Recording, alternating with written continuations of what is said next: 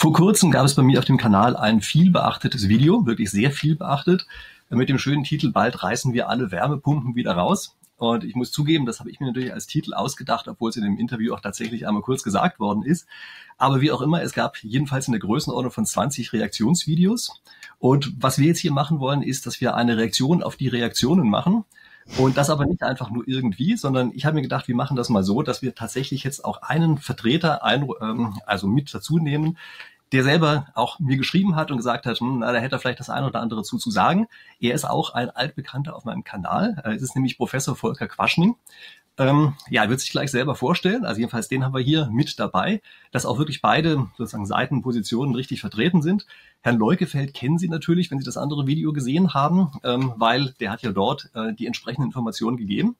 Und ich würde sagen, da ich immer so schlecht darin bin, Leute vorzustellen, machen wir das jetzt mal so, dass Sie sich gleich selber vorstellen. Also Herr Quaschning, erstmal schön, dass Sie die Zeit sich genommen haben, hier das zu machen. Sie wissen, das kann länger dauern bei den Interviews bei mir.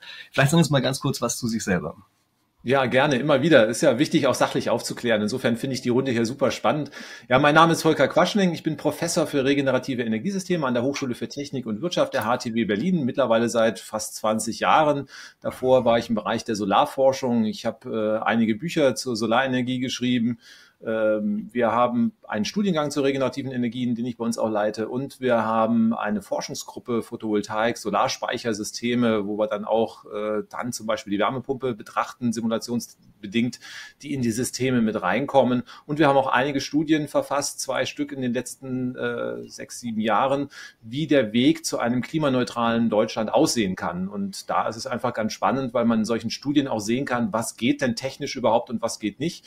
Und ähm, das fließt dann auch immer in solche Überlegungen mit rein. Insofern freue ich mich darüber, heute diskutieren zu können.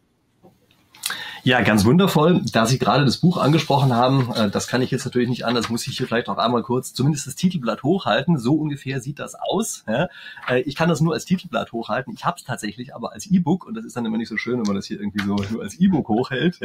Aber wie heißt es? Energierevolution jetzt? Bis aufs letzte Kapitel fand ich das Buch auch ziemlich gut. Ähm, aber darüber haben wir uns ja in einem anderen Video unterhalten. Ich werde darauf auch entsprechend verlinken, aber wer sich für das Buch interessiert, kann es natürlich äh, sich gerne holen. Ich ähm, werde auch in der Videobeschreibung einen entsprechenden Link reinbauen. Es hat übrigens inzwischen auch das begehrte Siegel Spiegel Bestseller. Ja? Sie haben es damit auf die Spiegel Bestsellerliste geschafft, oder? Ja. Mhm. Ja, sehr schön. Ähm, gut, dann kommen wir zu dem anderen, zu der anderen Person auf unserem Panel, ja, nämlich äh, zu Professor Leukefeld. Und ich würde sagen, machen wir das gleiche. Sie stellen sich auch kurz vor. Vielen Dank für die Einladung. Mein Name ist Timo Leukefeld. Ich selber habe einen Handwerksberuf gelernt und auch viele Jahre als Heizungsbauer gearbeitet, habe Energetik studiert. Man kann sagen, nach alter Schule, also immer den systemischen Ansatz, also aufs Ganze zu schauen. Habe bereits während meines Studiums schon eine Firma äh, gegründet, war seitdem selbstständig. Und äh, in meiner Honorarprofessur geht es um hochgradig vernetzte energieautarke Gebäude ähm, an zwei Unis und ich referiere auch an der Handwerkskammer. Habe 130 Diplomarbeiten betreut, die sich mit dem Gebiet beschäftigen und bin auch am Zukunftsinstitut in Frankfurt am Main rund um die Trendforschung mit dabei, rund um Gebäude, also Energie, Mobilität, Wohnformen der Zukunft, ähm, Robotik auch, ist auch ein Thema, was in die Gebäude geht und habe halt selber 15 Jahre einen Heizungsbaubetrieb gelernt, äh, geleitet mit äh, 40 Mitarbeitern wir haben unter anderem 3000 Solarthermieanlagen eingebaut, immer in Kombination mit Gas, mit Öl, mit Wärmepumpe, mit Pellet und haben eben ein umfangreiches Monitoring gemacht, was eben die äh, Flüssigkeitsheizung betrifft, also den Jahresnutzungsgrad der Systeme. Das war eigentlich so unser Hauptfokus. Und natürlich stand im Mittelpunkt steht immer die Sonne. Das ist also genau wie bei Herrn Quaschning eigentlich unsere Lieblingsenergieform, die wir größtmöglich einsetzen wollen. Und ich bin halt jede Woche auf der Baustelle. Und deswegen würde ich sagen, ich bin der Praktiker und gucke eben immer drauf, wie theoretische Berechnungen auch in die Praxis umgesetzt werden können und wie das eben auch läuft und was nicht läuft. Ja, sehr schön. Ich muss mich ja hoffentlich auf meinem eigenen Kanal nicht mehr vorstellen. Ähm, ich bin ja hier eher bekannt für Spieltheorie-Videos, aber manchmal mache ich auch in der letzten Zeit ähm, verstärkt solche Energiesachen. Ähm, vielleicht äh, zu der Rollenverteilung heute. Ich bin heute hauptsächlich Moderator. Also manchmal werde ich mir nicht verkneifen können, auch mal irgendwas reinzuwerfen, aber ich bin in erster Linie der Moderator hier Und ähm, ich würde auch vorschlagen, dass das Wichtige, ja, dass wir auch diese ganzen Angriffe, die wir jetzt in letzter Zeit bekommen haben, auch durch Reaktionsvideos oder sowas, das brauchen wir hier zum Glück ja nicht fortzuführen, sondern hier können wir uns wirklich auf die Inhalte, auf die sachlichen Inhalte konzentrieren. Und das ist eben das, worauf ich mich auch schon mal freue. So, und jetzt steigen wir einfach ein mit den wichtigen Dingen, die wir hier so haben. Nämlich die erste Frage, die eigentlich mal immer im Raum steht, ist, äh, wir wollen ja CO2 neutral werden, also CO2 null bis ja, 2045. Das steht im Augenblick mal so im Raum. Und jetzt ist die Frage, wie realistisch ist das eigentlich, dass man das so hinkriegt? So, das ist das, womit ich gerne mal einsteigen würde. Und vielleicht, Herr Quaschning, sagen Sie gleich mal Ihre Position dazu, wie Sie das einschätzen. Okay, also müssen wir erstmal fragen, wo kommt das Jahr 2045 her? Also das hat sich die letzte Bundesregierung, sag ich mal, unter der Dusche überlegt. Da gibt es keine wissenschaftliche Ausarbeitung dazu. Ähm, es gibt Untersuchungen, also wir wissen ja, wir haben ein Pariser Klimaschutzabkommen, wir haben ja auch die Klimakonferenz, die jetzt auch groß in den Medien hier entsprechend drin ist oder drin war. Und äh, da wissen wir, dass wir massive Folgen haben. Massivste Folgen und die werden wir nur verhindern können, wenn wir relativ schnell klimaneutral werden. Die, die Wissenschaft, die Kolleginnen und Kollegen aus der Klimaforschung sagen, also 1,5 Grad Erwärmung ist eigentlich schon so eine kritische Grenze, wo die äh, Systeme anfangen zu kippen. Diese 1,5 Grad, da sind wir nah dran. Wir haben etwa schon 1,2 Grad an Erwärmung erreicht und ähm, oberhalb von 2 Grad wird es irgendwann unkontrollierbar. Das heißt also, dann werden wir einfach Zustände sehen, wo Teile der Erde zu heiß werden, dass man dort wirklich auch leben kann. Wir werden irgendwie wirklich ein Probleme mit der Nahrungsmittelversorgung kriegen. Wir werden Probleme kriegen, dass einfach hier Flüchtlingsströme in großem Ausmaß passieren. Und deswegen sollten wir wirklich deutlich unter zwei, möglichst 1,5 Grad erreichen. Das ist ja auch Gegenstand des Pariser Klimaschutzabkommens. Nun kann man ausrechnen, wie viel CO2 uns dann noch zusteht. Ich hole deswegen ein bisschen aus, weil es gibt vom Sachverständigenrat für Umweltfragen eine Berechnung, die für Deutschland sagt, also für 1,5 Grad müssten wir eigentlich 2030 klimaneutral werden für 1,7 Grad äh, Ende der 30er Jahre, wenn wir 2045 erst klimaneutral werden, dann läuft das auf zwei Grad raus, immer impliziert, dass der Rest der Welt das genauso macht wie wir. Ne? Also das heißt, wir sind auch mit dem Ziel 2045, können wir überhaupt nur noch diese Marke deutlich unter zwei einhalten, wenn irgendjemand anders das CO2, was wir dann auch noch zu viel ausgestoßen haben, werden kompensieren. Also insofern heißt, wenn wir noch später klimaneutral werden würden in Deutschland und alle anderen ebenfalls die Ziele reißen, dann laufen wir auf drei Grad äh, oder mehr hinaus. Und das wird wirklich, da kann man sich die Klimaberichte machen, da können wir uns eine halbe Stunde irgendwie in Horrorszenarien melden. Das möchte keiner erleben auf dieser Erde. Und deswegen glaube ich, sind diese 2045 gesetzt. Und die Frage, die sich jetzt stellt, schaffen wir das überhaupt? Ist einfach die Frage, irgendwie glauben wir daran, dass wir irgendwie eine Zukunft für unsere Kinder irgendwie aufbauen können oder am Leben erhalten können? Wo die noch irgendwo Lebensbedingungen vorfinden, die noch lebenswert sind oder nicht. Und deswegen haben wir auch Szenarien aufgestellt, Studien, was man machen müsste. Also bei uns stellt sich nicht die Frage, irgendwie schaffen wir es überhaupt, sondern also das ist ja wie bei der Titanic. Ne? Wenn ich auf einen Eisberg zurase, dann werde ich jetzt nicht auch nicht fragen, schaffe ich es noch auszuweichen? Ich versuche es halt einfach. Und äh, deswegen machen wir Studien, wo wir einfach sagen, wie sieht das Wärmesystem aus, wie sieht ein Verkehrssystem aus, welche äh, Geschwindigkeiten des Umbaus brauchen wir, um das hinzubekommen. Und ja, also 2045 klimaneutral ist möglich, 2040 theoretisch auch noch. Aber das ist natürlich kein Spaziergang. Also da müssen wir schon mit der Brechstange einige Schalter ziemlich rapide umlegen und das wird auch sehr große Veränderungen nach sich ziehen und das müssen wir dann in Deutschland akzeptieren. Wenn wir das nicht können, wenn wir also einfach sagen, mit so ein bisschen weiter so ein paar kleine Stellschrauben, dann haben wir natürlich keine Chance, dann werden wir auch 2060 nicht klimaneutral sein. Na, wenn ich dann mal kurz meine Position einflechten darf, ja, die Sie natürlich kennen, aber die muss ich ja trotzdem einmal kundtun. Ähm, der Hebel, den wir haben, sind ja gar nicht wir selber, sondern es ist der Rest der Welt. Ja, also dadurch, dass wir einen relativ kleinen Anteil an der Welt haben, können wir natürlich über Gerechtigkeit und sowas sprechen. Aber ich denke, das Wesentliche muss für meine Begriffe sein, dass wir Methoden entwickeln und aufzeigen, wie die anderen freiwillig mitmachen. Ja, in dem Augenblick, wo wir immer nur sagen, na ja, man muss halt arm werden und damit man die Welt rettet, äh, da sagen die anderen, dann werdet ihr immer schön arm, machen wir nicht mit. Ja, also deshalb sehe ich immer als Hauptaspekt den, inwieweit können wir den Rest der Welt mit anschwunken. Ja, da sehe ich eigentlich das, wie gesagt, als unsere Hauptaufgabe, auch eben gerade als Nation, die sich vielleicht im Augenblick noch das eine oder andere leisten kann und vielleicht auch technologisch ja nicht so schlecht aufgestellt ist. Ja, so, aber das nur in Klammern. Ja wir sind ja nicht Vorreiter beim Klimaschutz. Das wird ja so immer impliziert. Ne? Ja, ja, das ist das Schlimme, klar. Der Rest der Welt kommt hinterher. Das war mal, also Deutschland war mal sehr gut aufgestellt. Mittlerweile, da gibt's ja auch so Klimaschutzrankings, sind wir irgendwo im unteren Mittelfeld. Abgerutscht. Das heißt, andere Länder, die Skandinavier, aber auch mittlerweile äh, dann durchaus auch im, im, asiatischen Raum. Wenn man sich anschaut, was China macht, äh, gerade im Ausbau erneuerbarer Energien, hat das mittlerweile fast eine größere Dimension als das, was in Deutschland passiert. Und also insofern äh, geht es ja gar nicht drum, dass wir jetzt das Vorbild sein müssen für, für die Welt, sondern dass wir ein Teil dieses Puzzles sind, weil viele andere sind schon viel schneller unterwegs als wir. Und da müssen wir natürlich auch technologisch den Anschluss halten, weil wir sind gerade dabei, natürlich auch bei Zukunftstechnologien einfach durchgereicht zu werden. Das ist natürlich der zweite Punkt der Medaille. Also das heißt, unser Wohlstand steht nicht nur auf dem Spiel, wenn wir schnell Klimaschutz machen, sondern es steht auf dem Spiel, wenn wir keinen Klimaschutz machen, weil China ist in den ganzen Klimaschutztechnologien von Elektromobilität bislang mittlerweile führend und wir verlieren überall den Anschluss mit unserem zögernden Handeln. Das ist also auch etwas, was wir auf dem Schirm haben müssen. Ja, jetzt provozieren Sie mich natürlich, dass ich das Wort Kernkraft einwerfe. Aber das machen wir jetzt mal nicht. Die Baustelle machen wir nicht auf, ja. sondern wir fragen jetzt mal den Herrn Leukefeld, wie er denn die Sache einschätzt, ähm, bis zum Jahr 2045 klimaneutral zu werden. Also ich glaube, die, der Analyse von Herrn Quaschning ist kaum was zuzuführen, was jetzt die Notwendigkeit betrifft. Ne? Also, also wir müssen da runterkommen von dem CO2-Ausstoß. Ich mag zwar den Begriff klimaneutral überhaupt nicht, weil das ist eine Erfindung der Politik, um Bilanzgrenzen natürlich ganz weit, also vielleicht auch bis nach Afrika zu machen. Ne? Ich pflanze dort Bäume an und kann meine Ölheizung weiter betreiben, mein Diesel weiterfahren und fliegen. Also ich mag das Wort neutral gar nicht. Aber wir wollen runter von dem äh, CO2. Eigentlich ist eher die Frage, wie. Und äh, das, das wird wahrscheinlich an den Kosten zu messen sein. Wir wissen ja, dass in Deutschland eine Tonne CO2-Vermeidung zwischen 1000 und 2000 Euro kostet und in Entwicklungs- und Schwellenländern um die 20 Euro. Ne? Das heißt, wenn Geld begrenzt ist und Zeit äh, keine Zeit mehr ist, ist die Frage, wo setzt man Geld am besten ein?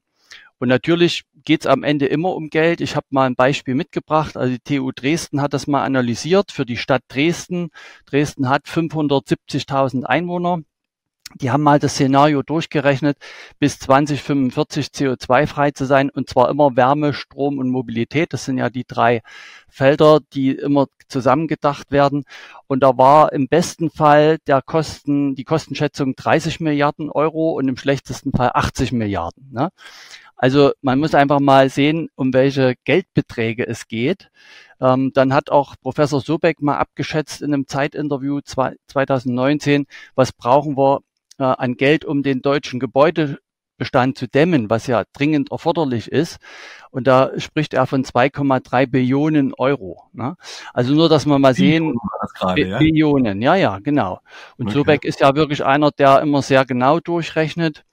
Und jetzt sind wir natürlich, und da gebe ich auch Herrn Quaschning recht, äh, hängen wir richtig hinterher. Deutschland hat einen Anteil am ähm, erneuerbarer Energie, am Bruttoendenergieverbrauch von 20 Prozent. Also da sind wir nicht mal beim EU-Durchschnitt und rutschen immer weiter runter. Seit drei Jahren übrigens fast unverändert ähm, statt die Netze auszubauen, was wichtig wäre, die Stromnetze, um eben jetzt massiv Wind und Sonne zuzubauen, bauen wir die LNG-Netze aus und die Anlegehäfen, wo jetzt letzte Woche eine schöne Studie auch veröffentlicht wurde, dass dieses importierte LNG wesentlich klimaschädlicher ist als Kohle. Ne? Und da rutschen wir natürlich immer weiter zurück. Und dann muss man natürlich sagen, auf dem UN-Klimagipfel in Dubai war ich sehr überrascht, dass eben 20 Staaten jetzt eine Vereinbarung unterzeichnen wollen, unter anderem die großen USA, Frankreich, Großbritannien und so weiter, um äh, die Atomkraft zu verdreifachen im Ausbau. Ne? Also anscheinend macht der Rest der Welt eine ganz andere Strategie als wir und wir hängen im Moment wahnsinnig hinterher und ich kann mir nicht vorstellen, wie wir bis 2045 dieses, diese Null beim CO2 schaffen wollen. Ne? Also weder finanziell noch äh, von den Kapazitäten her. Und da würde ich eher mal sagen, 80-20, also Pareto-Prinzip, das wäre schon eine richtige Nummer, auf 80 Prozent zu kommen. Und vielleicht muss man die letzten 20 Prozent dann doch das CO2 abscheiden und mit Norwegen mal sprechen. Die haben ja angeboten, den, den CO2-Ausstoß der nächsten 20 Jahre von ganz Europa aufzukaufen für 200 Euro die Tonne. Ne? Also vielleicht ist das dann noch ein Ausgleich. Das ist durchaus eine interessante Sicht, ja. Also diese Dubai-Geschichte, das stimmt, das hat mich auch, also ich weiß nicht, nicht eigentlich verwundert, vielleicht der Gedankenwechsel hat mich ein bisschen verwundert, ja. Aber es hat mich bestätigt in meiner alten Hypothese, dass gerade Kernkraft und Erneuerbare super zusammenpassen. Aber ich glaube, das Fass machen wir hier auch mal nicht auf, ja, sonst sitzen wir wahrscheinlich drei Stunden da, sondern gehen wir vielleicht mal rüber äh, zu dem ähm, zu dem eigentlichen Hauptthema, was wir hier haben, ja, nämlich mit den Wärmepumpen. Das ist ja, glaube ich, die große Frage, ja, an welchen Stellen sind die denn jetzt eigentlich positiv und negativ und wie kann man die einschätzen? Und da würde ich vorschlagen, steigen wir jetzt erstmal ein mit dem Gebäudebestand, also nicht den Gebäuden, die jetzt neu gebaut werden, die haben, glaube ich, nochmal eine Sondersituation oder vielleicht vor ganz kurzem gebaut wurden, sondern gucken wir uns mal an, bei dem großen Gebäudebestand, den wir haben, der ja teilweise sogar Jahrhunderte alt ist, ja, also bei uns weniger als in anderen Ländern, aber trotzdem reicht ja sehr lange zurück. Und dass wir uns angucken, was passiert eigentlich in diesem Gebäudebestand. Und ich würde ja gerne als Wirtschaftswissenschaftler, der ich nur bin, eine kleine Randbemerkung loswerden, nämlich wir unterschätzen meistens die Bedeutung des Gebäudebestandes. Also wir denken immer in Aktiengesellschaften und all solchen Sachen. Und wir machen uns überhaupt nicht klar, dass ein Großteil des Vermögens, was, äh, was insgesamt da ist, einfach schlichtweg in Gebäuden drin steckt. Und das klingt so altmodisch immer, ja, aber so ist es einfach, dass das einfach ein unglaublich wichtiger Teil ist. Also da kann man nicht einfach mal so Klick umschalten sozusagen, sondern das ist einfach eine Sache, wo wahnsinnig viel Vermögen drin gebunden ist und was deshalb natürlich auch nur sehr lange umgewälzt werden kann. Also das heißt, wir müssen uns jetzt schon überlegen, wie ist denn das im Gebäudebestand? Und da gibt es eben zwei Fraunhofer-Studien, die insbesondere die eine wurde ja auch in dem anderen Video, auf das wir uns am Anfang bezogen haben, stark äh, ausgeführt. Und ich würde vorschlagen, wir gucken uns jetzt diese einfach mal an und gehen danach nochmal zu der neueren Studie, die es ebenfalls, ebenfalls vom Fraunhofer Institut gibt. Und äh, da wurde ja von vielen, auch von den ähm, Reaktionsvideos, wurde immer gesagt, da gibt's hier die neuere Studie, ist ja was ganz anderes bei rausgekommen, dass wir darauf einfach mal kurz eingehen. Ähm, ich weiß jetzt von der Reihenfolge nicht genau, wie wir das am schlausten machen wollen. Ähm, was meinen Sie? Ähm, Herr Leukefeld, wollen Sie damit mal kurz anfangen? Oder ähm ja, können wir ja machen. Ich bin ja dafür auch am meisten kritisiert worden. Ja, also dann genau. machen wir das vielleicht so, nicht? dass Sie das einfach nochmal ganz kurz darstellen, wie das ist mit diesen mhm. beiden Studien insbesondere, ja, und dann Herr Quaschning das kommentiert, und dann können wir ins Gespräch kommen. Genau, vielleicht können wir mal probieren, hier so eine Folie einzublenden. Also es gibt eine, ähm, eine Monitoring-Studie von Fraunhofer von 2017. Das Angenehme ist, das sind nur zwei A4-Seiten und es ist einfach alles auf den Punkt gebracht. Und man hat dort ähm, die praktische Jahresarbeitszahl über zwei Jahre gemessen ähm, in äh, 37 äh, Anlagen. Waren ganz verschiedene Typen, Messperiode über zwei Jahre. Und äh, das Spannende an dieser Studie ist, das ist das Bild links oben, dass man äh, den Bilanzraum mal erweitert hat. Man misst ja ansonsten immer diesen Bilanzraum 1 oder vielleicht 2 auch die ganzen Wärmepumpenbesitzer lesen immer an ihrem Gerät den Wärmemengenzähler ab, der dann eine Arbeitszahl angibt, also wie viel Strom geht rein und wie viel Wärme geht raus. Nun hängt aber so eine Maschine natürlich an einem großen hydraulischen System. Einmal im Heizraum, sage ich mal so, das ist der Bilanzraum 3, also Warmwasserspeicher, Verteiler, Pumpen und so weiter. Und diesen Bilanzraum 3 hat man gemessen. Ne? Das ist sehr aufwendig, so eine Messung. Die ist aber schon sehr an der Realität dran. Da fehlt praktisch nur noch die äh, Fußbodenheizung oder die Heizkörper. Dort kommen ja auch nochmal Verluste. Und äh, die durchschnittliche Jahresarbeitszahl im Bilanzraum 3 ähm, war gemessen bei den Luftwärmepumpen bei 2,2. Das war das Ergebnis. Und das ist natürlich alles andere als befriedigend, ähm, ist weder ökologisch noch wirtschaftlich. Und äh, mit dieser 2,2 habe ich beim letzten Interview ja auch argumentiert und habe gesagt, das geht eigentlich nicht. Und jetzt gab es ja den Vorwurf, ja, es gibt ja viel neuere Studien, äh, Monitoring 2020, sind auch mehr Anlagen vermessen worden, äh, 56 Stück. Und ähm, jetzt haben wir uns das mal genauer angeguckt. Da kam nämlich eine Jahresarbeitszahl, eine praktische von 3,1 raus. Also eine bessere Zahl. Warum haben wir die nicht genommen? in der Argumentation. Wir haben uns den Bilanzkreis angeschaut und hat wir haben gesehen, in der Studie 2020 wurde der Bilanzkreis verändert. Also man hat praktisch ohne die Heizraumverluste gerechnet ähm, und kommt eben dadurch auf eine wesentlich bessere Arbeitszahl. Und jetzt haben wir uns dann nochmal reingegraben in die, äh, haben das alles in Excel-Tabellen eingegeben, Auswertungen gemacht, haben geguckt, wie, wie belastbar ist das alles. Und da haben wir erstmal gesagt, naja, der Heizraum und die Rohre und die Speicher haben sich ja in drei Jahren kaum verändert. Die sind gleich gut oder gleich schlecht gedämmt und ausgeführt. Wenn man also dasselbe davon abzieht, wie 2017, kommt man ungefähr auf eine Jahresarbeitszahl von 2,6. Also ein bisschen besser als in der 2017er Studie. Aber Jetzt haben wir uns mal die Luftwärmepumpen angeschaut genauer und haben festgestellt, 50 Prozent der Luftwärmepumpen sind Hybridanlagen. Das heißt, die haben einen Spitzenlastkessel daneben und zu diesen extra Verbräuchen der, das waren Öl, Gas und Holzkessel, ist in der, im Monitoring keine äh, Aussage zu finden. Das heißt, die verbessern natürlich das Ergebnis, das Messergebnis, weil man praktisch an den kalten Tagen, wo eine Wärmepumpe eine schlechtere Arbeitszahl hat, den Spitzenlastkessel einschaltet. Dann haben wir uns äh, die Messung. Wenn ich da gerade mal ganz kurz unterbrechen darf, hier nur, dass bei unseren Zuschauern das äh, überall richtig ankommt, wovon Sie gerade gesprochen haben. Ja, Sie haben eben von Hybridanlagen gesprochen. Das heißt also, da ist praktisch eine Wärmepumpe plus zum Beispiel Gas oder irgend sowas. Mhm. Und an den ganz kalten Tagen, an denen die Wärmepumpe von ihrer Leistungsfähigkeit in die Knie geht, ja, dann wird die andere einfach mit dazugeschaltet, genau. sodass die Wärmepumpe in dem für sie guten Bereich bleiben kann. Ja? Genau. Also man hat zwei Systeme parallel und die, das eine System springt dann nur an den ganz kalten Tagen an. Ne? Genau, und das äh, verbessert natürlich den gemessenen Durchschnitt erheblich. Dann haben wir uns die äh, Messperioden nochmal angeguckt, 2017 und 2020. Auch dort gibt es eben große Unterschiede. Man führt es ja immer auf so eine Durchschnittsmessperiode zurück, ähm, mit der man das vergleicht. Und in dieser Durchschnittsmessperiode war der 20er, 20er Wert um 3,9 Kelvin wärmer, der Winter. Und das macht erheblich was aus bezüglich der äh, Jahresarbeitszahl. Und als drittes haben wir noch herausgefunden, dass 87 Prozent der Gebäude jetzt immer auf die Luftwärmepumpe, das ist ja die meistverkaufteste äh, Wärmepumpe, 87 Prozent der Gebäude, äh, die dort vermessen wurden mit Luftwärmepumpen, hatten einen spezifischen Heizwärmebedarf, der den Mindestanforderungen Neubau entspricht. Das heißt, der Anteil un ungedämmter und ähm, teilsanierter Gebäude war extrem gering.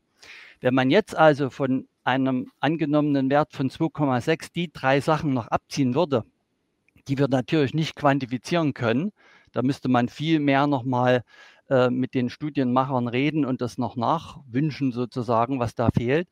Äh, vermuten wir, dass der Wert schlechter ist als in der 2017er Studie. Und deswegen haben wir eigentlich eher die 2017er Studie ähm, zitiert, weil wir vermuten, dass der Wert eigentlich unter Berücksichtigung dieser Störgrößen der bessere Wert ist. Okay, das war jetzt nicht eine harte Vorlage. Gucken wir uns mal die Gegenposition dazu an. Ich, ich grätsche jetzt erstmal rein. Also ich meine, gut, die 2017er Studie, da sind die Anlagen ja schon zehn Jahre alt. Jetzt kann man irgendwie andere rausziehen. Es gibt ja eine schöne Studie von Fraunhofer-Ise, aber es ist ja egal, ob da nun irgendwie, äh, das können jetzt die Zuschauerinnen und Zuschauer eh nicht nachvollziehen, ob da nun 2,1, 3,1 oder 3,5 rauskommt. Ähm, was ich hier so ein bisschen kritisiere, ist, dass wir den Bilanzraum 3 nehmen. Na? Und ähm, dann die anderen Systeme sind ja die Gasheizung und die Infrarotheizung. Ähm, ja, die Infrarotheizung im Bilanzraum 3 habe ich hier die Warmwasserversorgung dabei. Das heißt, da steht jetzt im Keller ein, äh, ein Warmwasserspeicher der hat jetzt Verluste, das heißt, die gehen aus dem Speicher raus. Ich habe hier einen Pufferspeicher dazwischen. Ähm, da wurde auch in der Studie 2017 gesagt, viele Anlagen wurden falsch betrieben. Die haben jetzt im Sommer zum Beispiel den Heizungspufferspeicher weiter äh, auf Temperatur gehalten. Da verbrate ich natürlich einen Haufen Energie. Und wenn ich das Gleiche, sage ich mal, also sag ich mal die gleiche Betriebsart mit einer Infrarotheizung und einem Heizstab mache, dann bin ich bei einer Jahresarbeitszahl von 0,7 oder sowas in der Größenordnung. Bei einer Erdgasheizung wahrscheinlich auch nur äh, noch drunter. Ne? Also bei Erdgas müssen wir ja künftig das Erdgas aus Wasserstoff herstellen. Da landen wir dann bei ungefähr 0,5.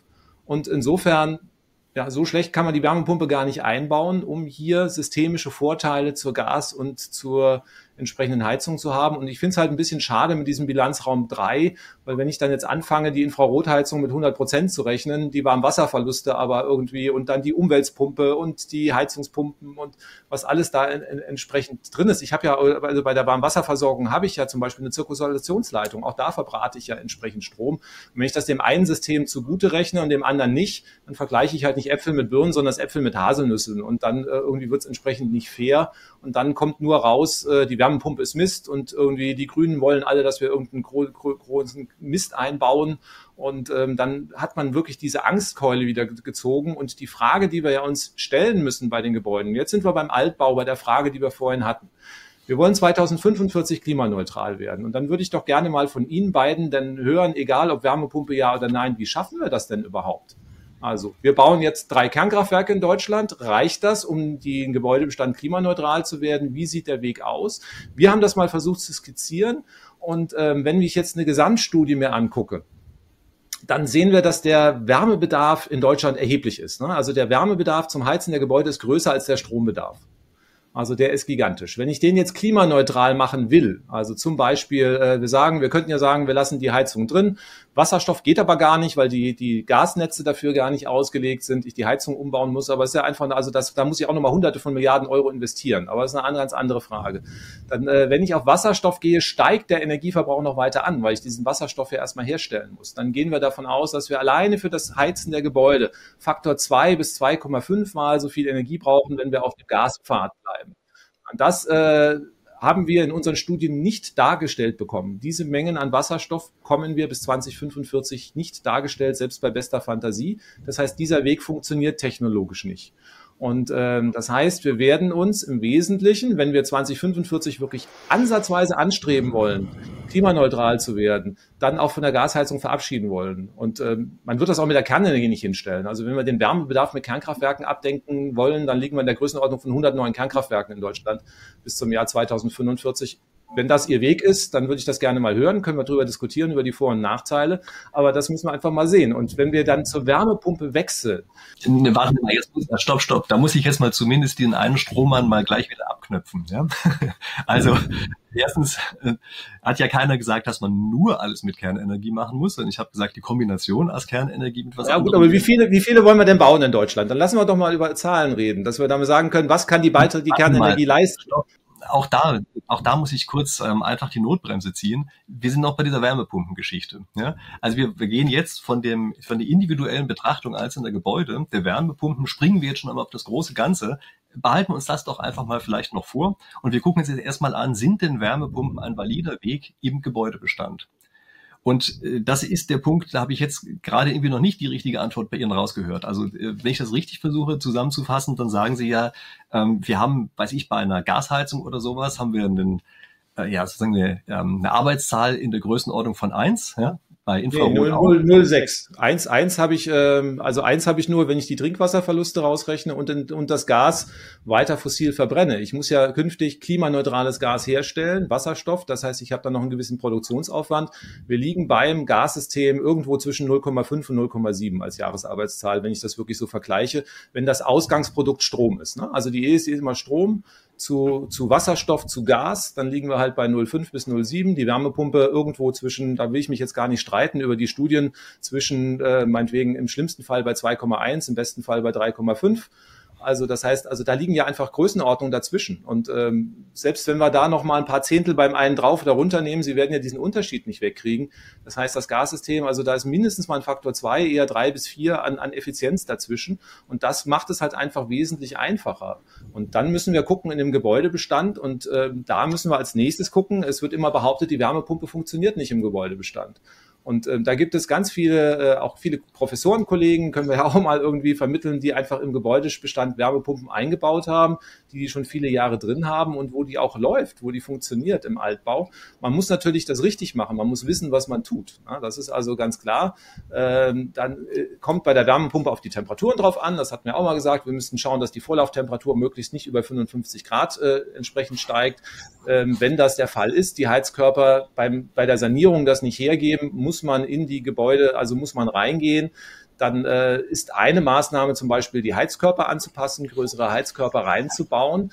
Ich habe natürlich im Altbau mit der Wärmepumpe auch hohe Heizkosten. Ne? Das werde ich nicht, also das heißt jetzt zu suggerieren, wir bauen die Wärmepumpe ein im Altbau und alles ist gut in einem schlecht gedämmten Haus, wo die Wärme einfach nur so rausgeht, das ist äh, nicht das Problem. Aber das heißt, äh, im Gebäude, sage ich mal, äh, was wir hier haben, im, im, Gebäudebestand ein typisches, werde ich mit der Wärmepumpe versorgen können. Wenn ich jetzt ein Gebäude der, der Klasse G oder H habe, ja, also was wirklich, ich sag mal, Haus ohne, ohne Fenster fast Ne? Also wo ich dann irgendwie gegen die Umgebung anheize. Na, da habe ich mit der Wärmepumpe Probleme, aber da hat man auch mit konventionellen Systemen Probleme. Ich hatte auch neulich mal eine Anfrage von jemandem, der gesagt, ich habe ein Haus, wo ich eine Ölrechnung von 5000 Euro im Jahr habe was soll ich da machen? Dann sage ich natürlich erstmal dämmen. Also da brauchen wir jetzt nicht über eine Wärmepumpe reden, das ist vollkommen klar. Also wenn ich 5000 Euro im Jahr an Heizkosten raushaue, dann muss man natürlich erstmal einen anderen Plan machen und dann rechnet sich auch irgendwann die Dämmung. Deswegen muss man sich den Altbau anschauen. Bei einzelnen Gebäuden ist es sinnvoll, erstmal in die Dämmung zu gehen, bei anderen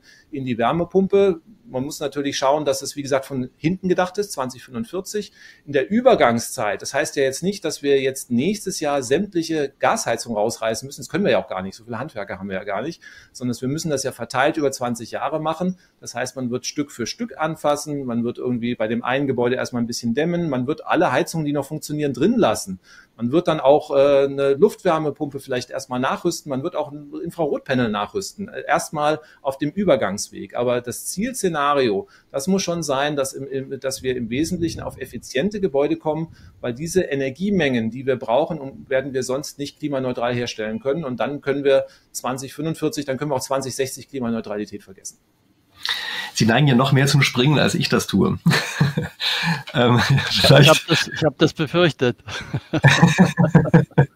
also springen wir jetzt mal noch ein paar Klammern, Klammern-Ebenen wieder nach oben und bleiben trotzdem einfach mal äh, bei dem Wirkungsgrad, ja, respektive Arbeitszahlen äh, von Wärmepumpen gegenüber anderen. Und da hatte ich eben das Gefühl, dass Herr Leukefeld schon die ganze Zeit äh, mhm. hibbelig ist, gerne was sagen würde, richtig? Ja, ja, also ich denke, wir müssen, wir müssen auch aufpassen, dass wir nicht so springen. Wir sind jetzt kreuzquer hoch runter vom Atomkraftwerk wieder in das Einfamilienhaus. Äh, da, da muss ich aussteigen, ne? da komme ich nicht mehr mit. Bleiben wir erstmal bei den Studien. Also die haben schon gezeigt, dass die praktischen Jahresarbeitszahlen, wenn man die Verluste mit reinnimmt, äh, sehr schlecht sind. Ne? Also sagen wir weit unter drei. Und äh, damit werden wir es nicht schaffen. Das ist sozusagen die äh, Sache. Wer jetzt zu Hause, auch Sie, Herr Quaschen oder ich, wir, wir optimieren unsere Systeme immer spitzenmäßig, keine Frage. Aber ich hänge halt auch immer ständig an den Anlagen dran und messe und schraube. Aber die Masse, wo das nicht stattfindet, dort sieht's eben nicht so gut aus. Ne? So, und äh, wenn wir jetzt mal angucken, die Gasheizung, es ist ja eigentlich genau das Gleiche bei der Gasheizung. Wenn der Schornsteinfeger kommt und misst, ich sage immer, die Kesselbeschiss-Taste drückt, also der drückt drauf und dann geht der Brenner also eine ganze Weile an und nach einer definierten Zeit, wo der sein Optimum hat und nicht abschaltet, der hat ja immer sonst diese An-Ausschaltungen, ähm, wird gemessen und dann ist selbst ein 20 Jahre alter Gaskessel hat noch 95 Prozent äh, Wirkungsgrad und der Besitzer ist stolz und freut sich. Ne? Wenn wir dann hingehen und bauen sehr viel Messtechnik ein und ermitteln einen Systemwirkungsgrad, äh, ne?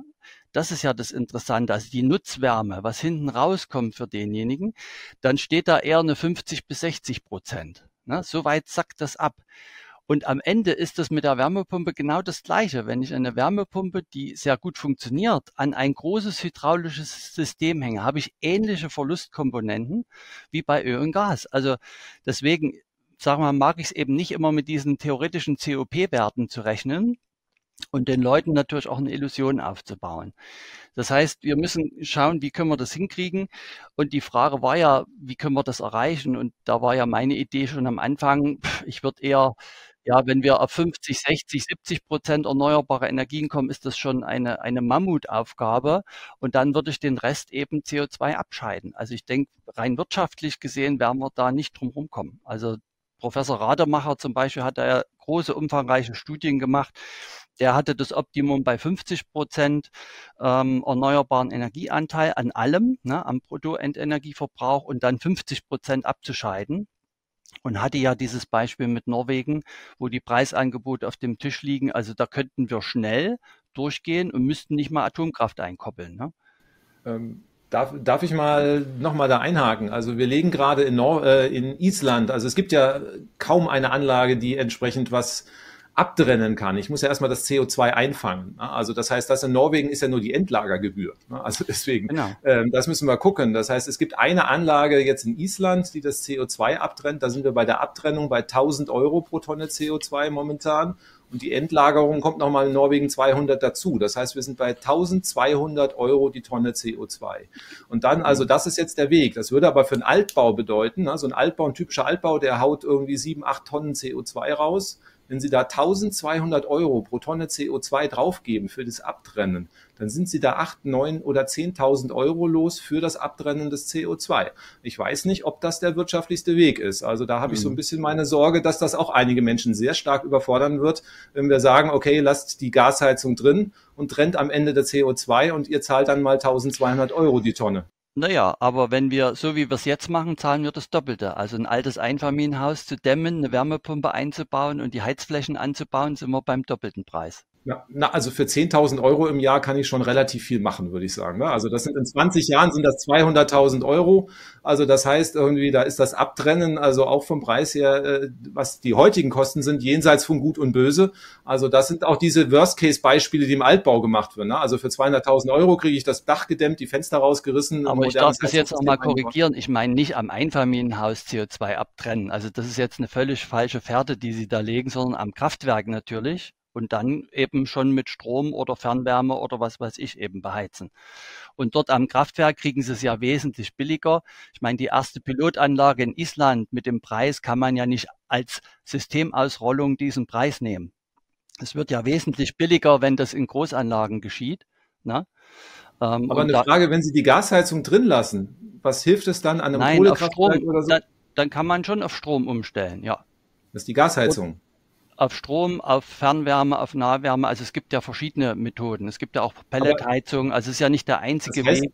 Das heißt aber, die Gasheizung kommt trotzdem raus, wenn ich das jetzt verstehe. Na, die Gasheizung, natürlich. Im Moment heizen wir ja mit LNG-Gas importiert. Äh, klimaschädlicher als mit Kohle. Ne? Also das Wunderbar, da sind wir uns auch einig, genau. Also die ja, Gasheizung muss ein Auslaufmodell sein. Da sind wir uns doch schon mal sehr nah. Nur Wärme dann, wenn wir über die Wirtschaftlichkeit reden, wird es eben dann wiederum kritisch für die Wärmepumpe. Und da habe ich ja dann eher andere Ideen am Einfamilienhaus, was einen viel besseren Hebel eben darstellt. Aber das würde ich sagen, machen wir dann, wenn Harik ja, diesen Block eröffnet. Ja, aber ich glaube, was jetzt im Augenblick erstmal, glaube ich, hier Konsens ist, wenn ich es richtig verstanden habe, das ist, dass diese Zahlen von den Fraunhofer-Studien, aber insbesondere von der alten, dass die nicht fernab sind. Also dass wir jetzt nicht einfach sagen können, ja, das war ja nur von vor ein paar Jahren und die Wärmepumpen sind viel besser geworden und die haben sich vermessen oder irgend so etwas. Sondern ich glaube, der Konsens hier im, bei uns beim Panel sozusagen ist ja gerade, äh, dass wir sagen, das ist eben schon ein realistischer Wert und wir dürfen eben nicht mit irgendwelchen illusorisch hohen Werten rechnen, womit immer wir das vergleichen. Ja, wir dürfen nicht damit rechnen, sondern müssen eben wissen, äh, die erste Studie gibt ungefähr die Größenordnung der Arbeitszahlen an. Ähm, da möchte ich nochmal noch mal einmal zur Klarstellung. Im Prinzip ja. Ne? Also die Frage ist, also das ist für die Laien sehr schwer zu verstehen. Es gibt hier verschiedene Bilanzräume. Also bei einer Erdgasheizung sagt man ja gerne, das hat Herr Leukefeld auch schon gesagt, wir haben 100 Prozent Wirkungsgrad. Ja, das wäre dann also der, der optimale. Das wäre auch die Jahresarbeitszahl der Wärmepumpe, die vier oder fünf, die man dann nennt. Ne? Das ist dann vergleichbar, wo man dann einfach sagt, also ich bin mit der Wärmepumpe so viel besser als die Gasheizung. So, was jetzt dann, äh, was jetzt hier ein Trugschluss wird, wenn wir sagen, okay, die Wärmepumpe erreicht nur eine 2,1, aber die Gasheizung Gasheizung lasse ich bei 100 Prozent. Dann mhm. wird's unfair. Ne? Also dann muss man auch sagen, die Gasheizung liegt bei 50 bis 60 Prozent und dann bleibt dieser Faktor drei bis vier zur Gasheizung trotzdem erhalten. Also Klar. das heißt, ähm, das sind einfach unterschiedliche Bilanzräume. Also was jetzt äh, auch in den ganzen Diskussionen falsch gemacht wurde, dass man einfach sagt, oh, guckte mal, die Wärmepumpe ist nur bei Faktor 2,1 und äh, die Gasheizung ist bei 100 Prozent. Die Wärmepumpe spart ja fast nichts ein. Und das stimmt halt nach wie vor nicht. Das heißt also, wir brauchen bei der Wärmepumpe mehr Strom als dieser theoretische Bereich, aber wir brauchen auch bei der Gasheizung mehr Gas, als der theoretische Gasverbrauch ist. Ne? Und das müssen wir uns ehrlich, entsprechend ehrlich machen. Und das müssen wir die Bilanz mit aufnehmen. Das heißt, die Wärmepumpe hat nach wie vor den Wirkungsgradvorteil zur Gasheizung. Und dann ist die Frage, schaue ich mir einfach die Verluste noch mit an oder auch nicht? Also, aber ich muss auf der gleichen Ebene das mit der Gasheizung zu machen. Was wir nicht machen können, zu sagen, die Wärmepumpe hat eine 2 und die Gasheizung eine 1, da ist ja kaum ein Unterschied dazwischen. Das stimmt mhm. nämlich definitiv. Ich meine, der Hausbesitzer merkt es ja recht einfach und das hat, glaube ich, auch viel mit zu dem, zu der Kaufzurückhaltung geführt. Äh, die haben vorher eine Gasheizung drin gehabt und haben eine Rechnung an Gas bezahlt. Am Ende denken die Leute immer in Euro und da ist ja der Wirkungsgradverlust schon mit drin, mit abgebildet. Ne? Und äh, dann bauen die in, in den unsanierten Altbau-Einfamilienhaus eine Luftwärmepumpe ein für eine erhebliche Investition, auch mit äh, Förderung natürlich, und haben danach festgestellt, sie haben wesentlich höhere Heizkosten, was dann eben durch die äh, Fraunhofer Studien auch bestätigt wird mit der schlechten Arbeitszahl. Und das erzählen die dann dem Nachbarn weiter. Ist meine Erfahrung. Ich bin ja jeden Tag eben, ich bin ein Baustellenmensch, ne? Ich bin ein Praktiker. Und ich habe immer gefragt, was ist denn los? Warum geht's denn jetzt so rückwärts? Und man sieht ja äh, 75 Prozent weniger Förderanträge als voriges Jahr im Vergleichszeitraum. Weiland macht Kurzarbeit. Also es hängt ja an allen Ecken und Enden. Und äh, dann sagen die, ja, mein Nachbar hier hat sowas eingebaut und er hat jetzt eben wesentlich höhere Heizkosten und hat viel investiert. Ja, dann kann sich das natürlich nicht durchsetzen. Ne? Und das ist, ist ja klar, wenn der Gaspreis äh, oder Strompreis dreimal so hoch ist wie der Gaspreis und die Wärmepumpe ist dann nicht ganz bei drei, äh, hat man eben höhere Heizkosten. Ne? Das ist logisch. Und es wird aber oft beworben, ja, der Einbau der Wärmepumpe amortisiert sich nach drei bis fünf Jahren. Und die Leute sind dann einfach bitter enttäuscht, weil sie merken, dass, wie soll sich das amortisieren, wenn sie höhere Heizkosten haben. Ne? Also da, da müssen wir ja auch ehrlich sein. Ne? Also da gehe ich ja vollkommen d'accord. Aber wie gesagt, die Gasheizung ist ja auch unter eins. Ne? Also insofern dürfte eigentlich der ja. Kostenunterschied irgendwie gar nicht so groß sein. Also zu sagen, dass man bei der Wärmepumpe jetzt noch höhere Betriebskosten hat, wird auch eher nicht der Standardfall sein. Weil also wenn ich jetzt bei 50 Prozent, 70 Prozent Wirkungsgrad mit der Gasheizung rangehe, dann habe ich ja immer noch den Faktor drei und Strom ist ungefähr dreimal so teuer wie Gas. Also das heißt, man hat ungefähr mal ungefähr die gleichen Betriebskosten von der Öl- und der Wärmepumpe. Wenn ich eine PV-Anlage, da sind wir uns vielleicht auch einig, Herr Leukefeld, einbaue, dann wird es wieder besser für die Wärmepumpe. Also da kann ich wieder einiges entsprechend einsparen. Und ähm, wir müssen allerdings die Betrachtung über 20 Jahre machen. Und das ist, glaube ich, den meisten nicht klar. Wenn ich jetzt eine Entscheidung für eine Heizung treffe, für den Neubau einer Heizung, lege ich mich für in der Regel für 25 Jahre fest. Und dann muss ich ja nicht den Gaspreis von heute zur Grundlage nehmen, sondern den Gaspreis, äh, der sich über die nächsten 25 Jahre ergibt. Und wir haben ja gerade festgestellt, dass wir 2045 klimaneutral werden müssen. Und wenn die Gasheizung noch drin ist, dass ich dann für exorbitante Kosten die CO2-Menge noch rausholen muss. Mhm. das muss man natürlich auch mit einpreisen. Und das ist natürlich schwierig, weil das die Leute momentan gar nicht sehen. Die sehen den heutigen Preis, den heutigen Strom- und Gaspreis. Die sehen nicht den Berg an CO2-Kosten, den entweder die Gesellschaft oder sie oder irgendjemand tragen muss und deswegen werden heute halt einfach Fehlentscheidungen getroffen, weil die Klimafolgekosten in den Energiekosten nicht eingepreist sind. Und das ist das Problem. Naja, ich habe mir das mal rausgezogen. Das Bundeswirtschaftsministerium hat im August eine Tabelle rausgegeben zur Entwicklung von Energiepreisen von 22 bis 2035. Ich nehme mal die 35er Zahl. Also selbst das Wirtschaftsministerium sagt, die rechnen bei Erdgas mit CO2-Preis drin im Jahr 2035 mit 14 Cent pro Kilowattstunde und beim Strompreis mit 38,9 Cent. Also ich glaube, die Differenz, wenn selbst das Wirtschaftsministerium das angibt, mit CO2 schon eingepreist, verschiebt sich nicht groß bis 2035. Also diese Aussage, es wird Gas äh, gigantisch teuer, kann ich an den Tabellen des Wirtschaftsministeriums nicht ablesen und die haben ja CO2 mit eingepreist. Jein. Also das heißt, hier ist eine kann fixe CO2. Ja, also da ist CO2 eine CO2-Steuer drin, aber das ist ja nicht der reale CO2-Preis. Ne? Also der, der CO2-Preis ist ja fiktiv festgegeben. Ich meine, da bin ich mal bei der FDP. Die sagt ja eigentlich, wir sollen CO2-Gaps festlegen. Also wir sollen eine CO2-Menge für Deutschland mal definieren, die wir noch jedes Jahr ausstoßen dürfen die geht bis 2045 auf Null zurück. Also wenn dann nämlich wieder ernst ist, dann äh, kneifen auch da wieder alle und dann versteigern wir diese CO2-Mengen. Dann werden wir natürlich, weil wir im Gebäudebereich die CO2-Ziele nicht einhalten und ähm, die Zertifikate knapp sind, CO2-Preise sehen, die sehr, sehr hoch sind, die deutlich über den, wir reden jetzt derzeit über 50, 60, 70 Euro die Tonne CO2. Das ist natürlich irgendwie Peanuts und Spielzeug, dafür kann ich das CO2 nicht rausholen. Das ist irgendwo, sage ich mal, eine kleine Strafsteuer für CO2-Emittenten, die aber keinerlei Effekt hat, äh, keine, auch keine wirkliche Lenkungswirkung. Und deswegen bringt mhm. das auch nichts. Wir haben in Schweden eine CO2-Steuer eingeführt. Da haben wir gesehen, die haben das in den 90er Jahren schon eingeführt. Die Lenkungswirkung fängt erst bei weit oberhalb von 100 Euro die Tonne CO2 an. Das heißt also, das kann man machen. Damit kann man auch Sachen gegenfinanzieren. Aber es ist im Prinzip eine Steuer, die wir einführen, die aber irgendwie für den Klimaschutz ähm, nur bedingt äh, Nutzen hat. Wenn wir wirklich dann sagen, es, die CO2-Menge in Deutschland ist begrenzt und ich versteigere dann die CO2-Mengen, dann werden wir sehr schnell in den Bereich 500 Euro plus kommen und dann sieht das natürlich ganz anders aus. Das heißt, mhm. immer die Frage, wollen wir klimaneutral werden? Gibt es irgendwann ein Verfassungsgerichtsurteil? Wir hatten ja schon mal eins, das sagt, also die Ziele sind auch einzuhalten. Ja, also das heißt, wir sehen ja nicht, dass wir die 2030er Klimaziele in Deutschland auch nur irgendwie einhalten können mit dem Gebäudeenergiegesetz und mit dem, was im Verkehr passiert. Und äh, dann ist die Frage, wird dann nachgeschärft? Und äh, dann muss man natürlich irgendwann unangenehme Maßnahmen machen und dann muss man natürlich einen realen CO2-Preis festlegen. Und der wird natürlich ungleich höher sein als dieser fiktive Preis, der fantasiemäßig irgendwann mal ausgewürfelt mhm. wurde.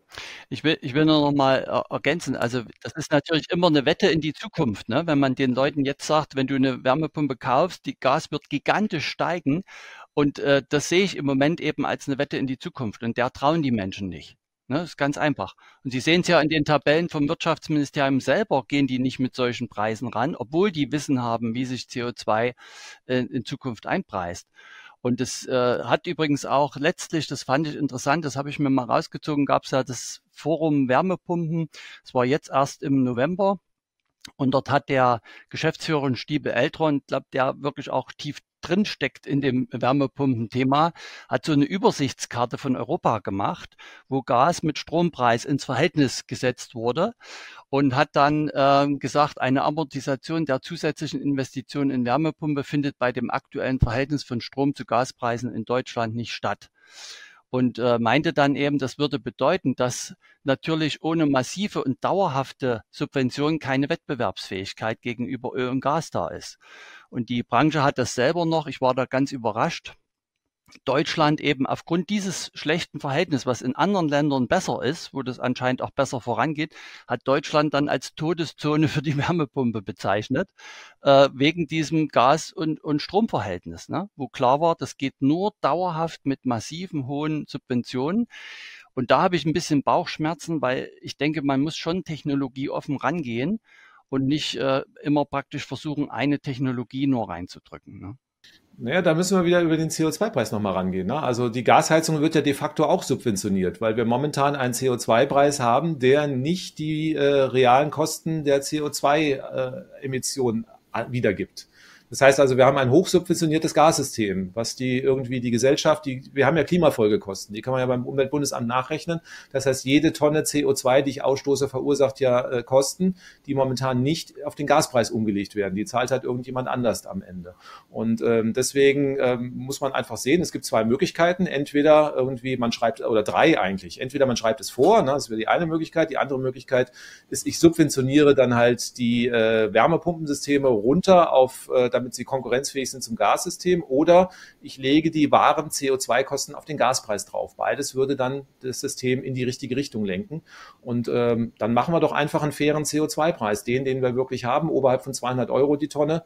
Und ähm, dann wird der Markt das schon richten. Aber das wird man sich auch wieder nicht trauen, weil dann natürlich für die Menschen in den Häusern drin auch das Gasheizungssystem sehr schnell unbezahlbar wird weil natürlich auch ad hoc dann die Gaspreise wie in der Energiekrise einen großen Sprung nach oben machen. Und das ist das Dilemma. Also das heißt immer die Frage, wie macht man es? Ich möchte jetzt auch nicht unbedingt im Wirtschaftsministerium sitzen. Also alles, was man macht, ist falsch. Wenn ich es vorschreibe, dann schreit die Bildzeitung. Wenn ich jetzt die Wärmepumpen subventioniere, gibt Herr Lindner das Geld nicht. Und wenn ich irgendwie den realen CO2-Preis auf die Gasheizung drauflege, dann schreien alle, boah, ihr wollt uns arm machen und äh, irgendwie in die Steinzeit zurückkatapultieren. Das heißt also, momentan haben wir hier ein unlösbares Problem, weil alle Lösungen, die wir wollen, irgendwo bei einem größeren Teil der Bevölkerung nicht funktionieren und nicht ankommen. Naja, wobei natürlich an der Stelle muss man vielleicht eine Sache sagen, da denken wir für meine Begriffe doch auch ein bisschen zu provinziell. Ja? Also wenn wir an den Stellen um mit aller Gewalt versuchen, das hinzukriegen, was eigentlich nicht geht oder nur mit exorbitanten Kosten geht, dann finde ich, sollten wir schon ein bisschen globaler denken und uns überlegen, gibt es nicht andere Stellen auf der Welt, durch die wir uns gewissermaßen freikaufen können. Ja, das wäre mein Ansatz. Ja? Man pflügt immer die niedrigsten Früchte zuerst. Und wenn die nicht bei uns hängen, dann pflückt man sie irgendwo anders. Aber das ist ja aus irgendwelchen Gründen nicht akzeptabel. Ja, das muss hier genau hier sein, koste es, was es wolle. Also das halte ich da schon für ein kleines Problem. Aber äh, nochmal. Darf ich da nochmal ganz kurz, ganz kurz nochmal einhaken? Ja. Nochmal ganz kurz an der Stelle einhaken.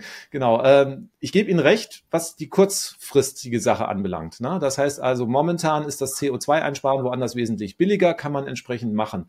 Das Problem ist, wenn wir global, also das heißt für das 1, für den 1,5 Grad Fahrt müssen wir in den 40er Jahren theoretisch global klimaneutral werden. Global klimaneutral heißt, Weder im Schwellenland noch im Entwicklungsland noch in Deutschland darf was ausgestoßen werden. Und dann fallen natürlich diese Möglichkeiten, an anderer Stelle was einzusparen, halt irgendwann auch weg. Das heißt, das ist nur eine, relativ kurze Zeit. Wenn alle am Ende sauber sein müssen, dann darf halt keiner mehr was verursachen und dann müssen wir unsere Emissionen, also wir können das mal eine Zeit lang rauszögern, indem wir uns freikaufen. Wir können es aber nicht vermeiden, also wir können dieses Problem nicht auf die, wir können es auf die lange Bank schieben, aber wir müssen es dann halt später lösen. Das heißt also, eine Lösung müssen wir entwickeln und die wird später halt auch nicht besser, anders oder billiger sein. Die Handwerker werden in zehn Jahren eher teurer als billiger sein. Das Gebäude sanieren wird auch nicht billiger werden. Das heißt, und die Technik, naja, die Wärmepumpen haben ja vielleicht einen leicht besseren COP, aber das wird auch nicht anders sein. Also wir werden in zehn Jahren keine andere Technologien haben. Das heißt, das Problem wird das gleiche sein und die Kosten werden auch annähernd gleich sein.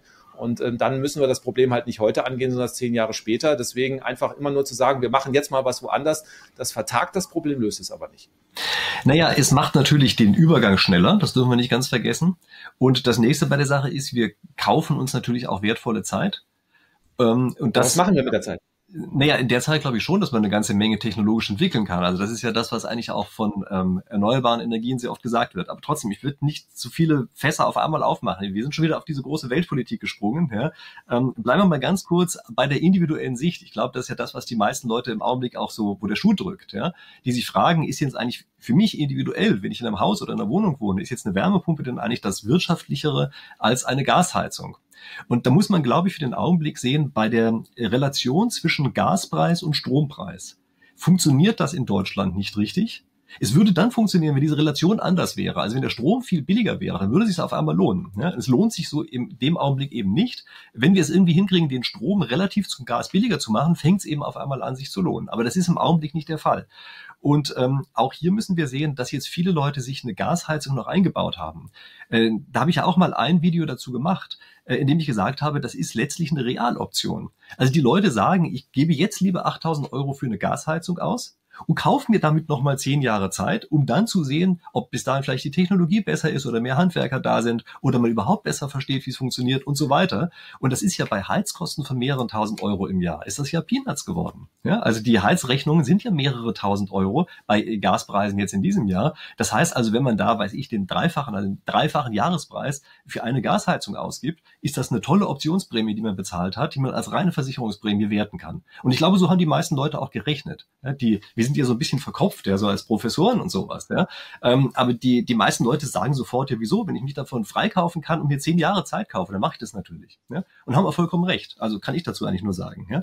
Aber äh, ich glaube, wir haben damit im Augenblick ganz gutes Gefühl dafür bekommen, wie es aus individueller Sicht aussieht äh, mit der Wirtschaftlichkeitsrechnung von Gas, das ist ja, glaube ich, die wirkliche Alternative gegenüber der Wärmepumpe. Ja, ich glaube, wir haben da auch ganz gut verstanden, wo die Probleme liegen. Ich möchte gerne mal eine Sache ansprechen, die auch wahnsinnig oft von außen her an Kritik an uns herangetragen worden ist, nämlich ähm, dieser Spruch, also bald reißen wir die Gas, äh, die äh, Wärmepumpen wieder raus, ja, äh, das hat sich ja auch unter anderem darauf bezogen, dass wir gesagt haben, oh je, die können die Netze stärker belasten. Und ähm, da gab es ja viel Kritik, weil die Leute gesagt haben, naja, ist doch, also wenn wir jetzt von Infrarotheizungen sprechen, die ja gerade mal eine Arbeitszahl von eins haben, ja, äh, das muss doch noch schlechter sein. Und ähm, dazu haben Sie mir auch was gesagt, Herr Quaschning. Vielleicht können Sie auch gleich mal sagen, warum Sie das also auch so unterstützen. Und dann können wir uns vielleicht auch mal die Gegenargumente anhören, äh, warum möglicherweise eben diese Wärmepumpen auch gerade in solchen Situationen vielleicht doch ein bisschen problematischer sind. Ja? Aber eins nach dem anderen. Also erstmal, vielleicht bringen Sie das Argument noch besser, als ich es jetzt eben äh, angedeutet habe, ja? ähm, dass Sie sagen, dass man mit einer Infrarotheizung eben eher Probleme im Winter bekommen würde von der Netzbelastung her als von der Wärmepumpe. Na, auch da müssen wir jetzt irgendwie mal gucken. Ich meine, die Infrarotheizung, das war ja ein schönes Video, aber das hat sich ja im Wesentlichen auf den Neubau bezogen, ne? also KfW 40. Ich glaube, auch Herr Leukefeld wird jetzt nicht sagen, dass wir irgendwie in Altbau Energieeffizienzklasse G mit Infrarotheizung ausschließlich heizen werden. Ne? Also das ist ja auch kompletter Quatsch, weil dann einfach der Stromverbrauch durch die Decke geht. Jetzt bei den Neubauten KfW 40 sage ich mal, die brauchen so wenig, dass es, sage ich mal, energiewirtschaftlich am Ende auch nicht so wirklich relevant ist, mit was ich da heize. Also natürlich hat die Wärmepumpe einen Vorteil. Ich habe mir die Rechnung nochmal angeguckt, dann sind also, wir sparen da auch, äh, was waren das ungefähr, äh, zwei, drei, drei, 4.000 Kilowattstunden an Strom ein. Ne? Also irgendwie bei dem Beispiel, bei der Wärmepumpe auch mit der 2, irgendwas. Also das heißt, die Wärmepumpe braucht weniger Strom. Wenn Strom knapp ist, spricht das für die Wärmepumpe. Wenn wir ausreichend Strom haben, dann kann man auch andere Systeme, dann kann man den Markt das entscheiden lassen. Also das müssen wir ganz klar sehen. Die Frage, ähm, die wir dann mit den Netzen sehen, da wird ja momentan auch sehr viel Angst gemacht und wir haben also auch sehr viele Angstdiskussionen. Natürlich ist dann ein kleiner Kern dabei. Die Bundesnetzagentur überlegt sich jetzt gerade Szenarien, die auch durchdiskutiert werden. Was passiert im schlimmsten Fall? Ähm, klemmen wir den Strom ab. Und dann muss man wieder ein bisschen aufklären. Im Internet sieht das so aus, ja, wenn ich jetzt eine Wärmepumpe ab, dann werde ich vom Strom abgeschaltet. Das wird momentan überhaupt gar nicht diskutiert. Also wir haben jetzt folgendes Szenario. Wir bauen die erneuerbaren Energien aus. Hoffentlich bauen wir es schnell genug aus. Das müssen wir schauen. Das klappt leider nicht überall sehr gut.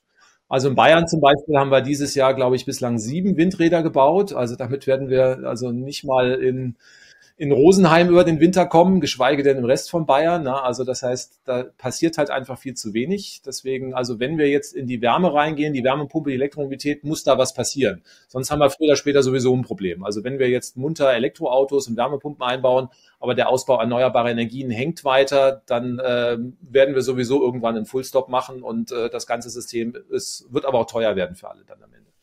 Ähm, jetzt gehen wir mal davon aus, der Ausbau der Solar- und Windenergie funktioniert. Bei Solarenergie klappt es ja mittlerweile ganz gut. Windenergie, hoffe ich, kriegen wir dann auch auf den Schirm. Dann müssen wir natürlich genauso schnell zubauen, wie der Verbrauch ansteigt. Also sonst haben wir nichts gewonnen. Oder noch ein bisschen schneller, weil wir wollen ja den alten die alten Kohlekraftwerke auch noch loswerden. Das ist möglich. Also wir haben uns diese Ausbaupfade angeguckt, aber wir brauchen dann schon die Dimensionen, die jetzt Herr Habeck genannt hat. Also was weiß ich, bei der Photovoltaik jetzt nochmal ein Faktor zwei zu dem, was wir dieses Jahr bauen, bei der Windenergie eher ein Faktor vier pro Jahr damit wir also auch wirklich diese Pfade zur Klimaneutralität und für den Wärmebereich hinbekommen. So, jetzt sagen wir mal, wir schaffen das mit dem Ausbau der Solar- und Windenergie. Dann haben wir ein zweites Problem, das sind die Netze. Ich muss den Strom natürlich auch von den solaren Windrädern dahin bekommen, wo er verbraucht wird. Zu den Gebäuden, zu den Elektroautos, zu den Wärmepumpen. Das heißt, wir müssen auch gleichzeitig Netze ausbauen. Und das kann natürlich irgendwie, so wie wir in Deutschland das schaffen mit der Infrastruktur, halt ja nie wirklich kann in einzelnen Regionen halt einfach dann auch ein Problem geben, dass ich zwar den Solarstrom vor den Toren der Stadt habe, aber nicht mehr wunderbar in ausreichenden Mengen äh, zu, zur Straße kriege. Und da ist jetzt die Idee der Bundesnetzagentur. Ich habe ja nicht permanent dann ein Problem. Ich habe mit den Netzen nur ein Problem, wenn alle was gleichzeitig machen. Ne? Also wenn jetzt äh, ein Familienhaussiedlung, da sind 20 Häuser dran, jeder hat ein Elektroauto, eine Wärmepumpe und alle kommen abends um 19 Uhr nach Hause, stecken das Elektroauto ein, schalten die Wärmepumpe an und dann wird's halt eng mit den Netzen. Und da war jetzt die Idee der Bundesnetzagentur, dass man also bei solchen Fällen die Leistung drosselt, dass man sagt, ihr dürft noch 4, irgendwas kW ziehen. Das reicht dann noch zum Heizen, aber nicht für, für das Elektroauto. Also das heißt, dann muss man die Ladung der Elektroautos verteilen. Nachbar eins zuerst, der Nachbar zwei danach. Und da bin ich ganz entspannt weil da entwickeln wir ja intelligente Systeme. Das heißt also, das werden wir einfach intelligent äh, ähm, steuern. Das heißt, die kommen dann mit dem Elektroauto nach Hause, die stecken ein und ihr System weiß, aha, Sie sind erst heute Nacht um drei dran, weil vorher ist halt nicht genug Platz in der Leitung und das werden wir halt, das sind ja auch Lösungen, die wir dann auch wieder innovativ entwickeln und weltweit einsetzen können. Deswegen würde ich da einfach gar nicht so viel Angst machen. Also es ist ja gut, dass es die Bundesnetzagentur auf dem Schirm hat und noch besser, dass wir deutsche Unternehmen haben, die super technologisch drauf sind und auch Lösungen dafür entwickeln können. Und deswegen wird das Ganze am Ende auch funktionieren. Aber ja, wir müssen schauen, dass wir die Netze ausbauen. Wir müssen schauen, dass wir die erneuerbaren Energien ausbauen. Sonst brauchen wir nicht nicht über Wärmepumpen zu reden. Gut, ähm, also klar, ja, da sind wir uns, glaube ich, einig, ja, dass Ausbau in jede Richtung eine ziemlich sinnvolle Sache ist. Ja. Ich würde jetzt trotzdem gerne nochmal auf die eine Sache kommen, nämlich wie ist es eigentlich mit der Netzbelastung einer Wärmepumpe im Vergleich zu ja, äh, Infrarotpanel? Und ich glaube, das ist schon noch mal eine Sache, die nicht einfach ein Selbstläufer ist. Ja? Und wir mhm. kommen jetzt hier vielleicht so ein ganz kleines bisschen in so ein Elektrotechnikzeug rein. Ich meine, Sie haben das ja studiert, ja. Also ich vermute mal, dass Sie sich damit hier am besten auskennen. Ja? Ähm, aber trotzdem, ich glaube, wir müssen ein paar Details ansehen. Aber ich hier die ganze Zeit spreche, ja, ich merke, Herr Leukefeld, Sie hibbeln auch schon und würden gerne was loswerden, oder? Also ich lasse immer gerne andere natürlich aussprechen. so bin ich erzogen worden. Also ich denke, die super tollen Technologien aus Deutschland wandern eben gerade ab. Ne? Das sehen wir in der Solarindustrie. Äh, die stehen eigentlich kurz vorm Kollaps, weil die Chinesen mit Dumpingpreisen den Markt eben kaputt machen. Also müssen aufpassen, dass wir die überhaupt noch halten, um diese Ziele zu schaffen. Und ich komme gleich auf die Netzbelastung, Herr Rieck. Und ähm, natürlich äh, ist es auch das wieder, wenn die Netzagentur drosselt, das sind wieder diese Versprechen und äh, auf die Zukunft. Ne? Und die Menschen haben einfach kein Vertrauen mehr an die Politik. Die hören praktisch, wir sollen E-Autos kaufen und Wärmepumpen und gleichzeitig wird bei Strommangellagen gesagt, ja, werdet ihr als Erste gedrosselt. Das äh, wirkt natürlich kaufverhindernd, äh, würde ich mal sagen. Ne? Also das ist wie bei dem Heizungsgesetz, das ist so schlecht kommuniziert worden, dass eben dieses Jahr Hunderttausende neue Gasthermen eingebaut worden sind. Und ich denke, so wird es eben auf keinen Fall gelingen. Ne? Wenn wir jetzt mal zu der Netzbelastung gehen, also ich bin ja jetzt auch kein Elektrotechniker, aber wir arbeiten ja mit meinem Ingenieurbüro für Energieversorger, für die Wohnungswirtschaft und für Banken. Für die machen wir solche Konzepte wie Pauschalmiete mit Energieflat und so weiter. Und ich habe mal mit äh, unserem Energieversorger gesprochen und habe gesagt, Mensch, könnt ihr mir das mal erklären? Infrarotheizung ist eine ohmsche Last, Wärmepumpe ne, wird gesteuert und so weiter. Was bedeutet denn das? Und habe mir ein paar Sachen äh, eben mal zuschicken lassen, wo die gesagt haben, naja, wenn, wenn das wirklich viele Millionen Wärmepumpen werden, haben wir ein paar Probleme. Die, die haben ja zum Beispiel mich auch aufgeklärt, dass die Netze jetzt ähm, weniger energielimitiert sind, sondern eher leistungs ähm. Das ist ja das Problem. Und da ist ja immer der schwierigste Tag, ist so der kälteste Tag, ne? 10 Grad minus und Wind geht nicht und Sonne geht nicht. Und dann gehen ja die Wärmepumpen an dem kältesten Tag des Jahres auch ziemlich in die Knie mit dem COP-Wert. Da geht's ja Richtung eins. deswegen schaltet ja dann der Elektroheizstab dazu.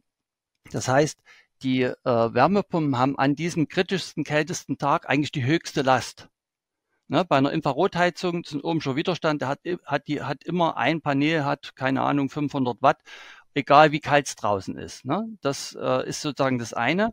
Natürlich auch bei der Schaltbarkeit, wenn man dann die Wärmepumpen auch unterbricht, ähm, äh, sieht man bei der Überlast, dass natürlich, wenn eine Wärmepumpe moduliert läuft, 3 kW, jetzt schaltet man ein paar Stunden ab, was ja sowieso im Wärmepumpentarif passiert, und dann nach einer gewissen Zeit wieder an dann geht die natürlich in eine höhere Last rein, um erstmal aufzuholen, was sie verpasst hat. Ne? Die Räume kühlen ein bisschen ab, dann geht die 3 kW modulierend auch mal schnell in 15 kW hoch in dieser Anschaltphase. Ne? Und das sehen die Energieversorger eben sehr, sehr kritisch. Wenn 3 kW Infrarot abgeschaltet werden und die schalten wieder zu, dann kommen eben auch wieder nur 3 kW Infrarot dazu. Dann haben die Wärmepumpen natürlich auch einen schlechten Cosinus Phi. Der ist ja nicht eins, und wenn eben, wenn wir jetzt über viele Wärmepumpen reden, ähm, haben wir natürlich eine hohe Blindleistung und hohe Scheinströme, was wieder zu teuren Phasenverschiebungsleistungen führt bei den Netzbetreibern. Also die Energieversorger sagen, pff, wir müssen das Ganze dann ausgleichen. Und das bezahlt ja der Kunde nicht mit, der Wärmepumpenkunde. Im Gegenteil, er kriegt ja sogar den Sondertarif. Ne? Außerdem haben wir dann, äh, haben die mir geschrieben, nicht lineare Lasten, äh, die eben Oberwellen bewirken. Und das ist, geht wo bei den Wärmepumpen von den Schrittmotoren aus, die nichtlineare Lasten dann erzeugen. Und diese Oberwellen im Netz, haben sie mir geschrieben, mit Schwingungen 100, 150, 200 Hertz müssen, also mögen die Netzbetreiber nicht und müssen sich ja auch wieder drum kümmern, weil sie das Netz dann wieder schwieriger regeln können ne, und größere Netzverluste haben. Also sie müssen dann Kompensationsleistung am Netz haben. Das heißt, wenn wir über mehrere Millionen Wärmepumpen reden, gibt es schon enorme Netzbelastungen, die man nicht einfach so wegwischen kann. Also das war die Aussage des Energieversorgers, mit dem wir viel zusammenarbeiten. Und da sieht man dann bei der, bei der Infrarotheizung schon Unterschiede. Das sind ja rein lineare Lasten ohne Oberwellen, ne? keine Nichtlinearitäten. Das ist ein reiner ohmscher Widerstand, äh, Cosinus Phi gleich eins und ähm, dort auch besser kalkulierbar im Prinzip für die Energieversorger an, aus. Die wissen genau, was dann wieder an Last kommt, wenn sie eine Million Infrarotheizung äh, anschalten.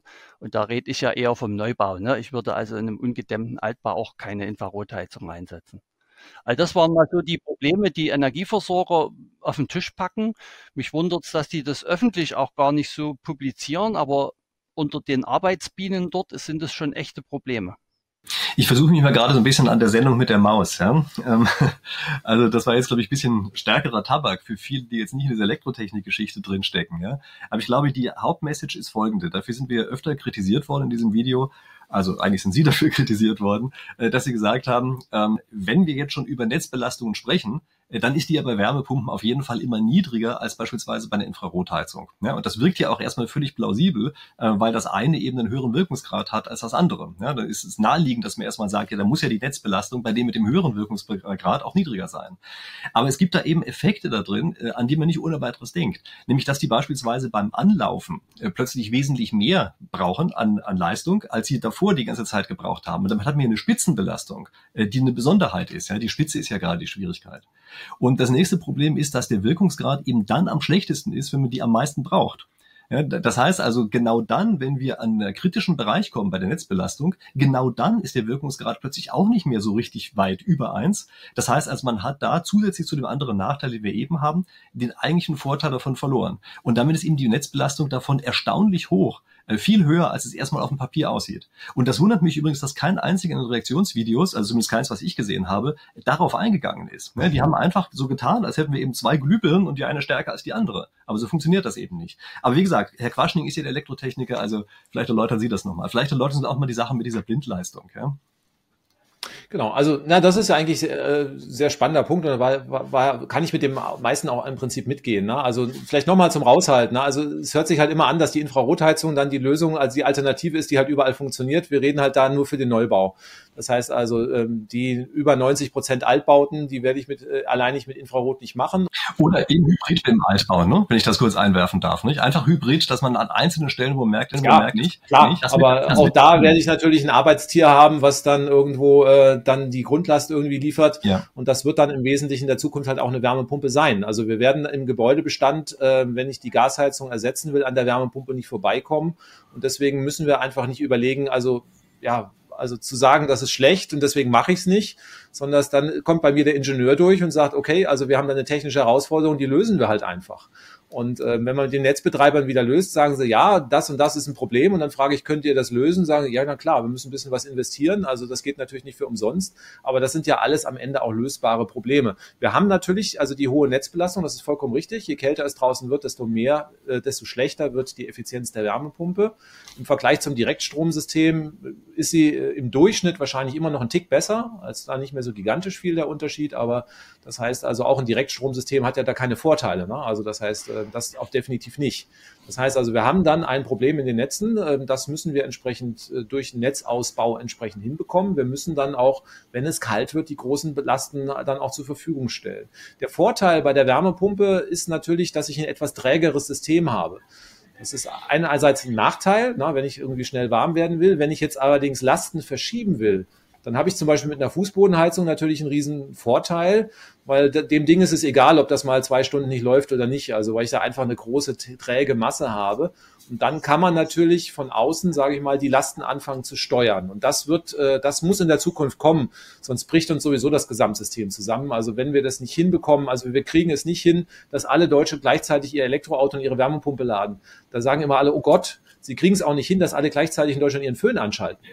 Das passiert halt nicht. Ja, also wenn alle Deutschen, wenn wir uns verabreden, Punkt 20 Uhr, steckt jeder seinen Föhn und seinen Toaster ein und wir drücken auf an, dann ist Deutschland und Europa dunkel. Ja, also wir reden dann von Gleichzeitigkeitsfaktoren. Bringen Sie hier mal keinen auf dumme Ideen. Ja, wir schaffen es ja nicht in Deutschland alles irgendwie synchron und irgendwie alle an einem Strang zu ziehen. Deswegen glaube ich nicht, dass das passieren wird. Aber nur mal so zu sagen. Also das heißt, man könnte jetzt auch Angst vor dem Föhn und von den Toastern erzeugen. Ne? Und da haben wir halt Gleichzeitigkeitsfaktoren. Bei Wärmepumpen ist der Unterschied, die läuft halt länger als der Föhn.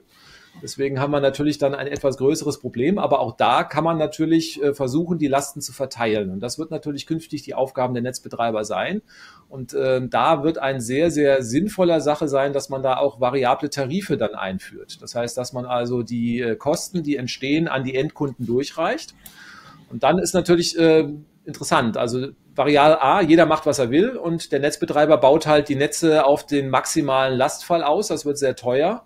Dann müssten alle sehr hohe Netzgebühren zahlen. Jetzt sagen wir Variante Nummer B, wir schließen einen Vertrag mit dem Netzbetreiber und ihr sagt, ihr lauft nur 70 Prozent am Tag und wir geben euch die Zeiten vor, wo ihr laufen dürft und dann wird das für alle insgesamt preiswerter. Und solche Systeme müssen wir entwickeln und einführen. Also wir sind sehr schlecht auch in diesem Bereich, also gerade was so Smart Meter anbelangt, da sind andere Länder in Europa wesentlich weiter. Wir fangen jetzt erst an, sie auszurollen, nachdem wir 25 Jahre überlegt haben, wie wir sie klassifizieren und bauen jetzt die Technik von, von, vom letzten Jahrhundert ein aber ähm, zumindest mal kommt da mal was in dieser Richtung.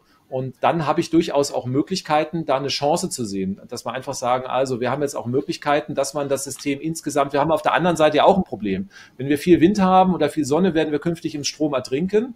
Und wenn kein Wind und keine Sonne da ist, dann haben wir ein Problem. Und wenn wir dann träge Systeme haben, wo ich in der Gebäudemasse was speichern kann, dann ist es natürlich schon spannend. Dann werden wir auch den Einsatzfall haben, dass wir sagen, okay, jetzt haben wir viel Wind, Das heißt, wir bringen jetzt die Energie mal in die Gebäude rein, wir heizen die um ein, zwei Grad auf, das merkt man drinnen eigentlich kaum und kann dann in der thermischen Gebäudemasse, und das sind ja die Häuser, die Herr Leukefeld baut, sehr gut, die haben viele Masse, da kann ich dann auch richtig mal was zwischenspeichern und wenn dann kein Wind da ist oder die Leitung ausgelastet ist, dann schalte ich das System aus und da kommt wieder runter. Und das heißt, wir müssen Intelligenz in die Systeme reinbringen. Und wenn wir diese Intelligenz reinbringen, dann habe ich überhaupt keine Sorge, dass das Ganze funktioniert. Wenn wir ein doofes System aufbauen, jeder macht, was er will und wir sorgen schon, der Netzbetreiber macht das, wird es nicht funktionieren. Aber ich glaube, das haben einige mittlerweile auf dem Schirm und es ist ja gut, dass die Netzbetreiber sagen, wir haben ein Problem. Und wenn wir dann einfach Intelligenz reinbringen, dann können wir dieses Problem aber auch lösen. Ja, wobei Sie sprechen immer gerne von Intelligenz. Ähm, ich nenne sowas teilweise einfach den Markt. Das ist ja auch das, was Sie eigentlich gerade gesagt haben. Variable Preise heißt ja, wir versteigern sozusagen den Strom.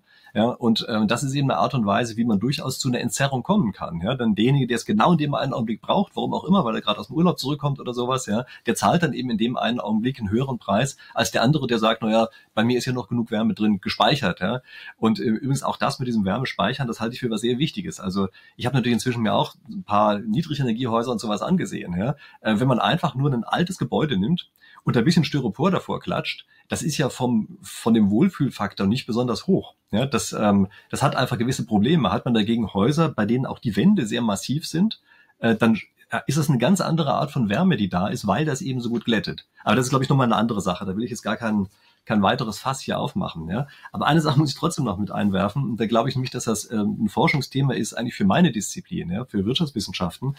Ich glaube, wenn wir jetzt anfangen, teilweise die Netze zu drosseln, also brauchen wir gar nicht auf Null runterzufahren, sondern wir sagen einfach, es gibt bestimmte Zeiten, Sperrzeiten beispielsweise oder eben so teure Zeiten, dass es ähm, bestimmte Straßenzüge oder sowas nicht haben wollen dann kann es zu Synchronisationseffekten führen. Also es kann passieren, äh, dass Leute, die bisher mehr oder weniger zufällig, so wie so ein weißes Rauschen, das eingeschaltet und ausgeschaltet haben, dass die sich auf einmal aus Versehen durch solche Sachen synchronisieren. Und wenn die einmal synchronisiert sind, dann haben wir natürlich eine gigantische Belastung. Also das heißt, da müssen wir uns fragen, wie schaffen wir denn es eigentlich, dass wir auch nicht zufällig, gelegentlich mal so eine Synchronisation hinkriegen.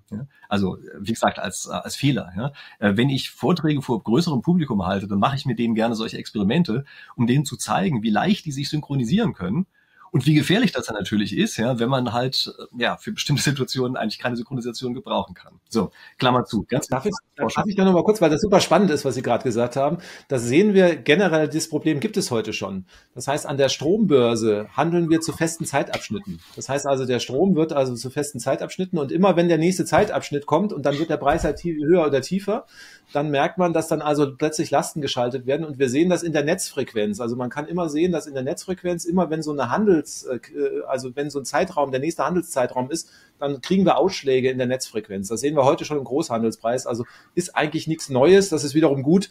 Das heißt also, das sollten eigentlich auch die Netzbetreiber zumindest mal von der Höchstspannungsebene auf dem Schirm haben und dann auch bei den Endverbrauchern irgendwie hinkriegen. Keine Sorge, wir sind noch nicht vorbei, aber ich habe das Gefühl, dass wir alle erstmal eine klitzekleine Pause brauchen. Und ähm, deshalb kommt das, die, der zweite Teil dieses Videos dann tatsächlich erst in ein paar Tagen später. Ich kann dir schon mal sagen, was da drin vorkommt, nämlich zum Beispiel Kühlung durch Wärmepumpen. Wie funktioniert das eigentlich und funktioniert es überhaupt richtig? Wir gucken uns ein bisschen an die Preise für die Wärmepumpen. Wir gucken uns an die Lebensdauer von verschiedenen Systemen, was man so einbauen kann. Wir gehen insbesondere auf ein paar Hybridsysteme ein. Also was passiert eigentlich, wenn man verschiedene Heizungstypen miteinander kombiniert? Wird nämlich für meine Begriffe viel zu wenig drüber gesprochen. Ähm, wir sehen uns an, äh, was man eigentlich in welches Gebäude einbauen sollte. Also für den Fall, dass Sie schon mal gefragt haben, ja, was mache ich denn jetzt eigentlich? Also das ist auch ein Thema, was wir beim nächsten Mal dann ansprechen. Und natürlich bekommt man eigentlich überhaupt Handwerker für solche Sachen. Also das sind so ganz knapp die Themen, ähm, die Sie dann beim nächsten Mal erwarten. Ähm, wir können jetzt gerne einfach unten in die Kommentare reinschreiben, wie Sie so dazu stehen, zu den ganzen Dingen, die wir jetzt gemacht haben. Also, nachdem wir jetzt vielleicht das ein oder andere Reaktionsvideo, das Hauptvideo und dieses Video gesehen haben, können Sie vielleicht einfach mal sagen, ob sich da vielleicht zwischen Ihre Position geändert hat oder vielleicht auch ein bisschen klarer geworden ist. Wäre ja ganz schön. Ansonsten, wenn Sie den zweiten Teil des Videos sehen wollen, dann vergessen Sie nicht, jetzt den Kanal zu abonnieren, damit Ihnen das dann in der Kürze vorgeschlagen wird, wenn es denn soweit ist. Okay, dann würde ich sagen, ich freue mich drauf, dass wir uns da wiedersehen. Bis dahin.